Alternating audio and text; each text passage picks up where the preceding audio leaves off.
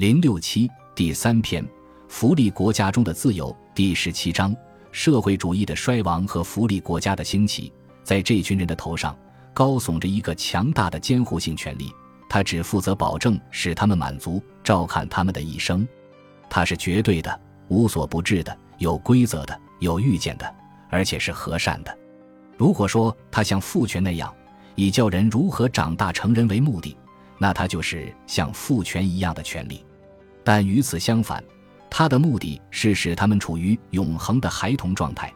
只要他们只去享乐，不想别的。他喜欢公民们享乐，而且认为他们只要设法享乐就可以了。他愿意为公民们造福，但他要充当公民们幸福的唯一监护人和仲裁人。他可以维护公民们的安全，测夺和保障公民们的需要，为公民们的娱乐提供方便。掌管公民们的主要商业活动，领导公民们的工业，规定公民们的遗产继承，分配公民们的遗产。难道他不能干脆也完全免除公民开动脑筋和操劳生计的劳顿吗？托克维尔，经验告诉我们，即使政府的用意是好的，我们也要最大程度地留神他对自由构成的威胁。生而自由的人类。天性就保有警惕，以抵御心怀叵测的统治者侵犯他们的自由。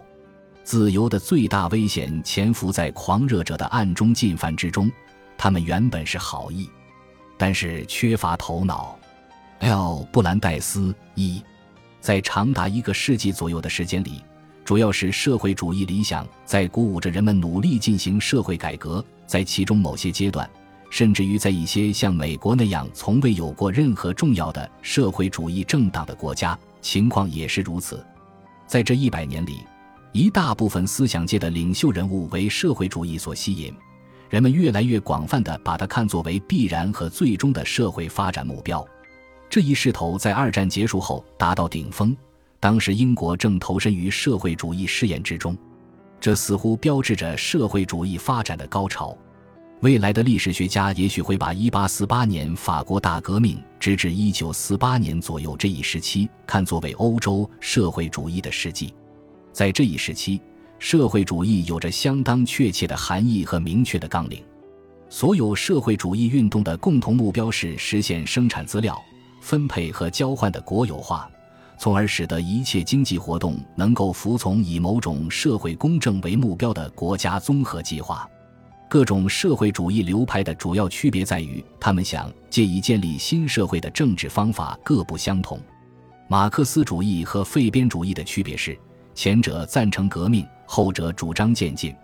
但是，他们对自己想要建立的新社会的设想其实是同出一辙的。社会主义意味着生产资料公有制和以效益而不是以利润为目的来使用生产资料。上一世纪所发生的一大变化是。在作为某种旨在实现社会公正的方法这一严格意义上，社会主义已经崩溃。它不仅失去了知识上的吸引力，而且明显为民众所抛弃，以至于那些社会主义政党在到处寻求渴望得到追随者积极支持的新纲领。他们没有放弃其最终目标及社会公正的理想，但已不再相信那些他们原本希望借以实现这一理想的方法。社会主义这个名字正是为这一方法而创造出来的。毫无疑问，在制定新的纲领时，任何一个现存的社会主义政党都将会沿用这一名称。但是，在某种旧的意义上，社会主义已在西方世界寿终正寝。一种如此普遍性的断言还会引起某些惊异，但是。通关源自各国社会主义力量的大量悲观失望的文献，以及综合社会主义政党内部的各种讨论，我们足以证实这一断言。如果有人仅仅在个别国家里观察到这些发展状况，那么对他来说，社会主义的衰亡似乎无非是一种暂时的挫折，一种对政治失利的反应。但是，各国形势发展的国际性特征和相似性几乎不容置疑地告诉我们。事情并非如此简单。如果说在五十年前，胶条式的社会主义似乎是对个人自由的最大威胁，那么在今天，在提出反对它的理由已经是多此一举。大多数曾经用来反驳严格意义上的社会主义的理由，如今在社会主义运动内部成为赞成修改纲领的理由。二，这一变化有着多种原因。对于一度最具影响力的社会主义流派而言，当代最大的社会试验所提供的例证是决定性的。在西方世界，俄国的势力扼杀了马克思主义，但是在很长时间里，只有相当少的知识分子领悟到俄国所发生的情况正是他系统的应用传统社会主义纲领的必然结果。不过，即使是在社会主义圈子内部，现在发问说：既然你们想要百分之百的社会主义，你们对苏联还有什么可以指责的？这是一个有效的论点，但是从总体上说，该国的历程只是使得马克思主义的社会主义名声扫地。对社会主义的根本方法的普遍失望情绪来源于更为直接的体验。也许有三个主要因素助长了这种失望情绪。首先，人们日益认识到，与私人企业制度相比，社会主义的生产组织方式不是具有更多的，而是具有更少的生产性。其次，人们还更清楚地认识到，这一组织方式似乎并未带来一种人们所设想的更大的公正，而是意味着一种新的专断的、比以往更不易摆脱的等级制度。在此，人们认识到，这一组织方式似乎意味着一种新的专制主义的出现，而不是所承诺的更大自由的实现。首当其冲的失望者是工会，他们感受到，当他们与国家，而不是与私人企业主打交道时，他们的实力大受削弱，但是，个人不久也发现，如果到处与国家权威对抗，这并不能改善个人在竞争性社会里的处境。这一认识过程恰恰发生在工人阶级，尤其是体力劳动者的生活水平得到普遍提高的时候。它破坏了独立的无产阶级的概念，并由此破坏了工人的阶级觉悟。这样。大部分欧洲国家所出现的形式与美国雷同，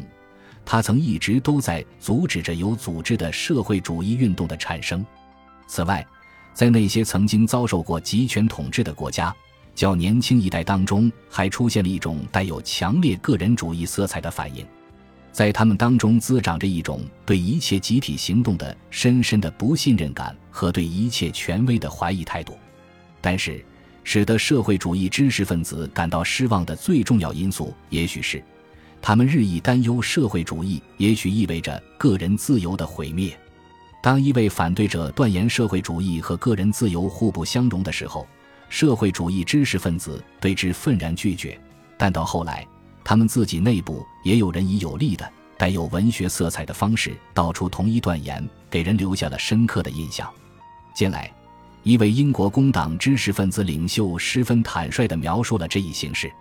克罗斯曼先生在他的题为《社会主义和新专制主义》小册子里说明了如何有越来越多有忧患意识的人们开始怀疑那些一度在他们看来中央计划和扩大国家所有制所具有的明显好处。而且，他还进一步解释道：人们发现，工党政府的社会主义意味着建立庞大的官僚组织。及一个庞大的集权的国家官僚体制，它对民主构成严重的潜在威胁。这一发现造成了这样一种局面：社会主义者当前的主要任务是说服国民相信他们的自由权利正受到这一新的封建主义的威胁。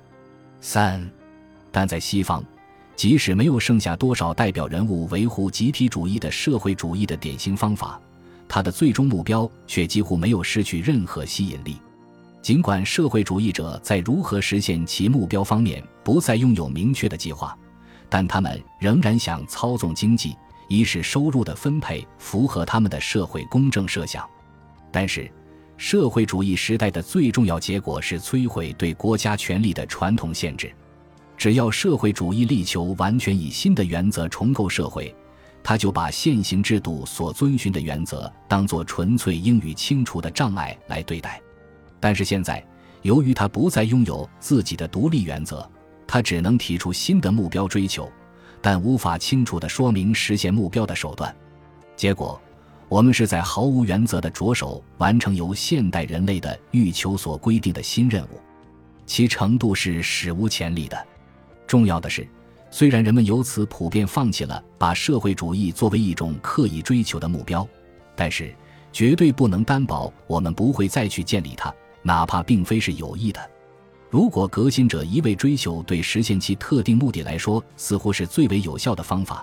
而不去关心若要维持一个有效的市场机制应该做些什么事情，那么他们很可能走向对经济决策施加越来越多的集中控制，即使在名义上可能还保留了私有财产，直到我们恰恰建立了在今天很少还会有人愿意看到的中央计划制度。此外，许多就是社会主义者发现。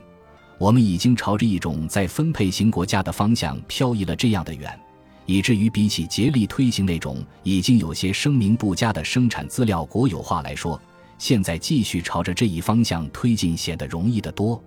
他们似乎已经认识到，政府对名义上仍属私有的工业加强控制，可以更为容易地实现收入再分配，而这本来也是更为醒目的私人财产没收政策的真正目标。本集播放完毕，感谢您的收听，喜欢请订阅加关注，主页有更多精彩内容。